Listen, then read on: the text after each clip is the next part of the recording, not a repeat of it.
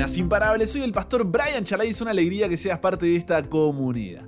Hoy nos encontraremos con Dios en Primera de Corintios 8 al 10. Continuamos con esta carta para seguir creciendo en nuestra relación con Él. Recuerda estudiar estos capítulos antes de escuchar el episodio. Este no busca reemplazar tu estudio personal, sino motivarte y enriquecerlo. Con eso dicho, ahora sí, conversemos. ¿Qué verdad aprendemos sobre cómo es Dios y su dirección para nuestra vida? Padre, gracias por la oportunidad de poder juntarnos a estudiar tu palabra y hoy con un tema que por ahí uno no, no piensa que es relevante hasta que lo vemos en nuestro día a día, ¿no? Y es aprender a vivir en libertad sin perder de lado la responsabilidad. Y esto nos cuesta un montón hoy en un mundo tan individualista que me importa solamente lo que yo quiero y, el problema de mi prójimo es de él. Entonces, ayúdanos a poder entender esto, agranda nuestra perspectiva y gracias por este momento. En el nombre de Jesús oramos. Amén. Hoy en día vivimos en un tiempo en el cual, a ver, ¿cómo decirlo? Defender nuestras libertades es una de las mayores prioridades del ser humano. Lo escuchamos y lo vemos en manifestaciones y en berrinches. En nuestras sociedades democráticas pareciera que todo el mundo demanda que se cumplan y respeten sus libertades. Pienso que en algunas áreas los cristianos es como que hemos adoptado esa forma de pensar donde el yo es lo más importante y poco a poco la hemos traído hacia la iglesia. En 1 Corintios 8 al 10, Pablo nos presenta un concepto radicalmente diferente a lo que dice el mundo. Él dice, los creyentes debemos estar dispuestos a morir a nuestras libertades cristianas por amor al que tiene una conciencia débil y por amor al Evangelio. No es que no haya virtud alguna en ninguna ocasión en defender lo que podemos pensar que tenemos como libertad, pero el creyente debe considerar muchas cosas antes de exigir que sus libertades sean respetadas. Pero para estar todos en la misma página con esto de libertades y demás, definamos, ¿qué son las libertades cristianas? Libertades cristianas son cosas en las que creyentes pueden participar sin necesariamente cometer un pecado. Lo problemático de la libertad cristiana es que puede causar que aquellos que saben que tienen la libertad de hacer algo, les interese más su libertad que amar a otros por el avance del Evangelio que todavía no entendieron ese algo. Y este es el tema que tratan estos capítulos.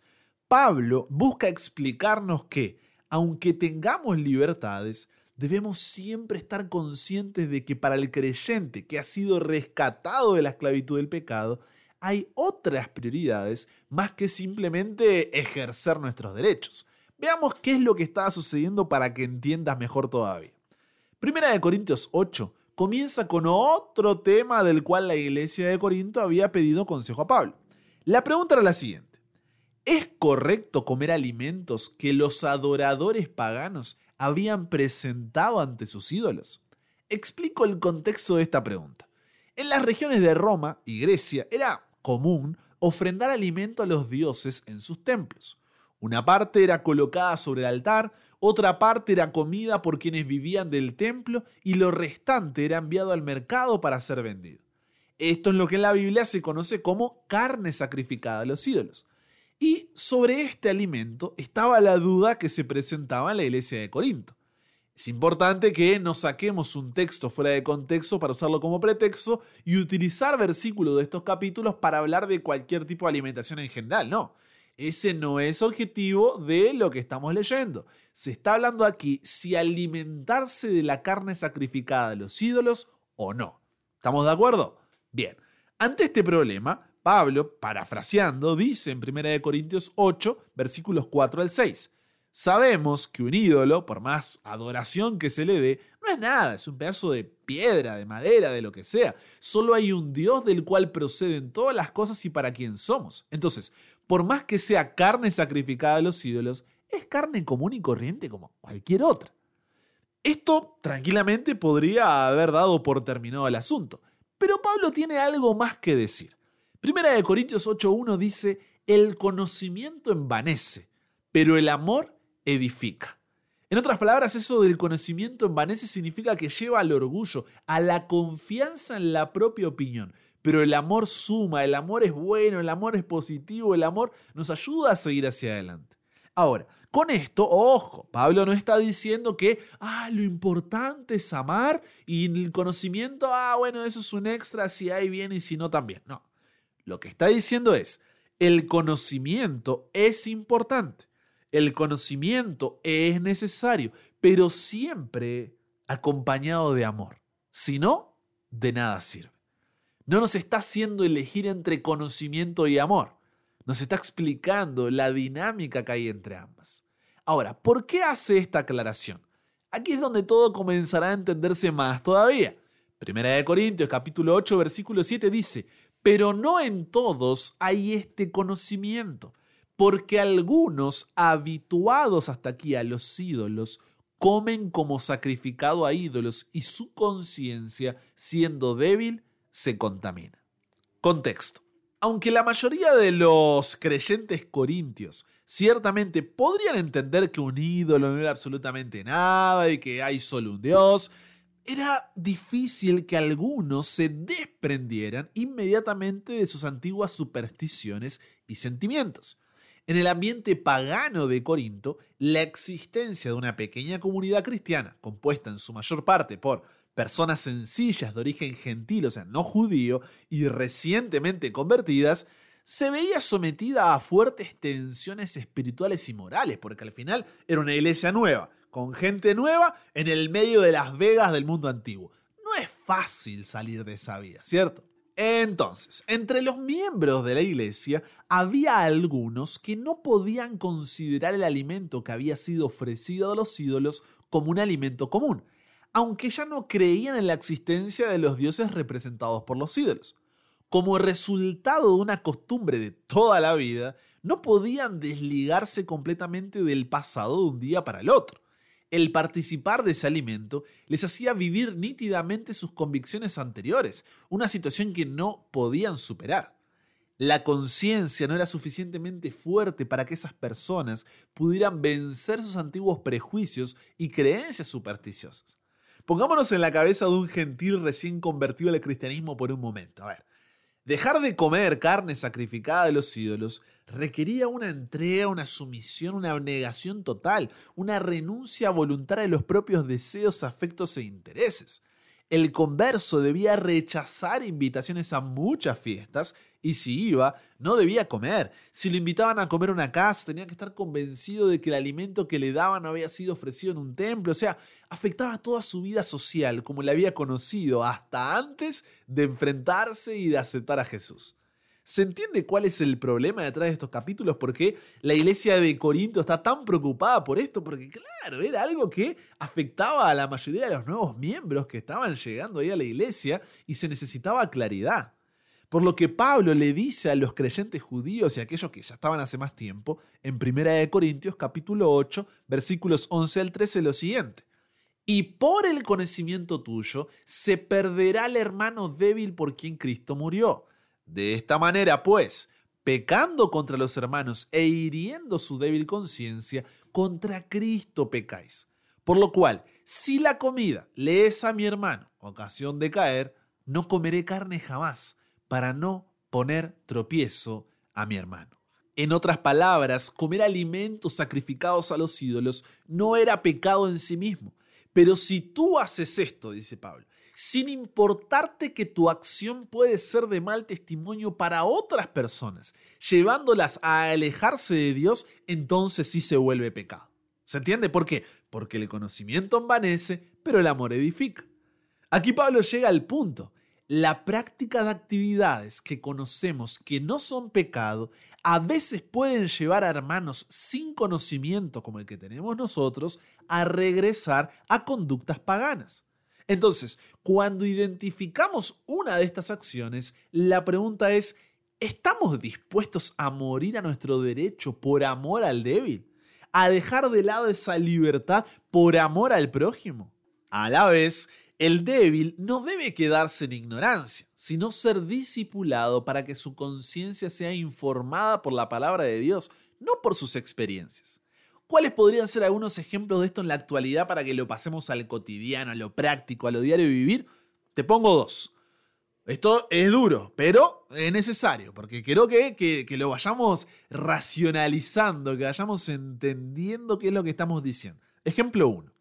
Compartir contenido en las redes sociales que, aunque no sea pecaminoso en sí mismo, podría ser ofensivo o inapropiado para algunas personas y alejarlas con tu testimonio cristiano. Como cuando, no sé, voy a la playa, me saco una foto en ropa interior, la subo a redes sociales o ni siquiera a la playa, me saco una foto con el objetivo de mostrar mis cualidades físicas, tanto hombres como mujeres, ¿eh? o en un tono seductor. El primer pensamiento que tenemos y que tuviste ahora, influenciado por la forma de pensar de nuestra sociedad, ¿cuál es? Qué exagerado. Estoy en mi libertad de hacerlo. No soy responsable de lo que mira el ojo ajeno. ¿O no? ¿Pensaste eso sí o no? Ahora, ¿qué es lo que Pablo nos dice? Esa no es la forma en la que piensa un cristiano. No se trata de mí solamente, sino de si puedo ser tropiezo para el otro porque allí está la verdadera madurez. Entonces la pregunta no es si, ah, estoy en mi libertad de poder compartir cierto tipo de contenido, sino que va más allá y se pregunta, ¿estaré afectando la relación con Dios, los pensamientos, los sentimientos, las acciones de otra persona, provocando algo que podría evitar provocar? Fíjate cómo, cómo es radical este desafío que nos hace Pablo. Otro ejemplo, segundo, hablar de temas controvertidos o debatir en exceso, lo que podría alienar a otros y hacer que se alejen de Dios en lugar de acercarse a Él debido a la confrontación. Cuando estás, no sé, para hacer algo más vívido, estás defendiendo tu fe en el trabajo, en la universidad o familia que no es cristiana, y entras en un debate acalorado y subido de tono. No estoy diciendo que no haya que tocar ciertos temas, lo que estoy diciendo es la forma en la cual se tocan, ¿ok? Entonces, busca ser el abogado de Dios y te olvidaste de lo que Él te pidió, ser su testigo. Así, en lugar de construir puentes, levantaste muros. Incluso el hacer comentarios insensibles o burlarse de las creencias y valores de otras personas, lo que podría herir sus sentimientos y hacer que se alejen de la fe en lugar de acercarse a ella. ¿Ves hacia dónde voy? Porque así podríamos seguir enumerando ejemplos, pero ¿se entiende el principio? La práctica de actividades que conocemos que no son pecado en sí mismas a veces puede llevar a hermanos sin conocimiento o más débiles en la fe a regresar a conductas paganas y terminar pecando. Entonces, cuando identificamos una de estas acciones, la pregunta es, ¿estamos dispuestos a morir a nuestra libertad por amor al débil? Esa es la forma en la cual un cristiano vive sus libertades, no solo amándose a sí mismo, sino al prójimo por causa de Jesús. Por eso dice 1 Corintios 8:9, pero mirad que esta libertad vuestra no venga a ser tropezadero para los débiles. Ahora, 1 Corintios 9 parece que está como mal ubicado en medio de todo esto y no se relaciona con lo que Pablo viene diciendo, cuando en realidad sí lo hace. Porque Pablo en resumen lo que dice es, esta forma de vivir sus libertades, ojo, eh, no lo estoy diciendo de boca para afuera porque yo soy el primero en vivir lo que predico. Para eso, Pablo defiende su libertad a recibir apoyo material y financiero por su trabajo en la predicación del Evangelio, pero elige no ejercer esa libertad para evitar ser un obstáculo para la expansión del mensaje. Argumenta que se adapta a las circunstancias y se hace todo para ganar a las personas para Jesús aunque le cueste su libertad. Pablo comparte su deseo de correr la carrera de la fe con determinación y transmitir el Evangelio a otros, enfatizando la necesidad de autodisciplina y renunciar a sus libertades personales por el bien del Evangelio y la edificación de la iglesia. Y en 1 Corintios 10 cierra su argumento poniendo de ejemplo la historia del pueblo de Israel, como diciendo, a ver, no cometamos los mismos errores que venimos cometiendo desde hace siglos, hagámosla bien esta vez. ¿Esto será difícil? Claro que sí. Pero 1 Corintios capítulo 10 versículos 12 al 13, en el contexto este de las libertades y nuestras responsabilidades, dice, así que el que piensa estar firme, mire que no caiga. No os ha sobrevenido ninguna tentación que no sea humana, pero fiel es Dios que no os dejará ser tentados más de lo que podéis resistir, sino que dará también, juntamente con la tentación, la salida. ¿Para qué? Para que podáis soportar. Pero para eso debemos alejarnos de todo aquello que siquiera pueda llevarnos a nosotros o a otros por medio nuestro a pecar. Y esta es una decisión radical, completa, no a medias. El punto de Pablo ah, golpea duro. Los cristianos corintios estaban probablemente tomando todo tipo de libertades, como festines en templos paganos, tropezando a sus hermanos, pensaba que estaban a salvo por sus bendiciones y experiencias espirituales pasadas, especialmente el bautismo y la cena del Señor. Entonces, Pablo les advierte de tener cuidado, porque así como Israel fue bendecido y tuvo experiencias espirituales, aún así murieron. Así también podría alguno de los cristianos corintios sucederle. Por eso, volviendo al tema con el que comenzó esta sección, Primera de Corintios capítulo 10 versículos 31 al 33 dice, si pues coméis o bebéis o hacéis otra cosa, hacerlo todo para qué? Para la gloria de Dios.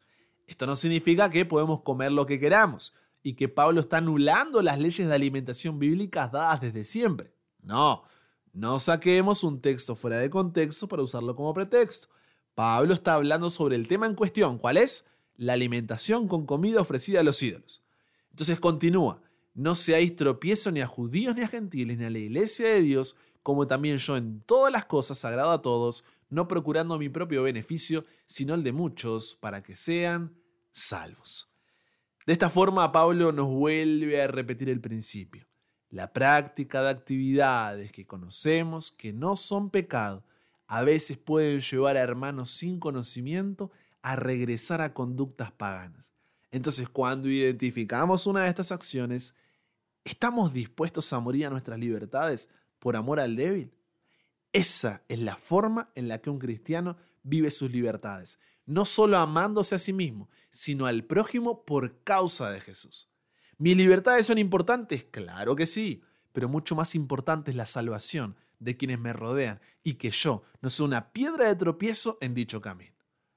El influir al hermano débil de ir en contra de su conciencia y por tanto hiriendo su débil conciencia es en realidad pecar contra Dios. Los cristianos corintios, quienes estaban abusando de su libertad, podrían haber pensado que era un asunto pequeño ofender a sus hermanos débiles. Pero ellos no entendieron que estaban ofendiendo a Dios. Lo mismo debemos entender nosotros. El propósito de nuestras vidas no es ver cuánto nos podemos alejar y seguir siendo cristianos explorando nuestras libertades. En vez de eso significa cuánto podemos glorificar a Dios. Si los cristianos de Corinto hubieran mantenido este principio en mente desde el inicio del asunto, cuánto más fácil hubiera sido todo. Y si nosotros lo hacemos, cuánto más fácil será todo. Vivamos por conocimiento, pero también con amor. Vivamos con amor, pero también con conocimiento. Conversamos con Dios sobre esto. Padre, es que difícil esto de las libertades, porque tenemos la cabeza formateada para pensar de esa forma y nos cuesta, ¿no? Pero, pero si son mis decisiones, si es mi espacio, si es mi vida, si es mi cuerpo, si es mi lo que sea, ¿no, Señor? Pero danos esa humildad de poder reconocer nuestras responsabilidades y por encima de nuestras libertades priorizar la salvación de las personas que nos rodean. No ser piedras de tropiezo, sino de edificación. Guíanos, Señor, por favor. Sabemos que no será fácil, pero ayúdanos a tomar decisiones por ti. Nos entregamos hoy a ti, Señor. Cámbianos, renuévanos, transfórmanos, somos tuyos. En el nombre de Jesús oramos. Amén.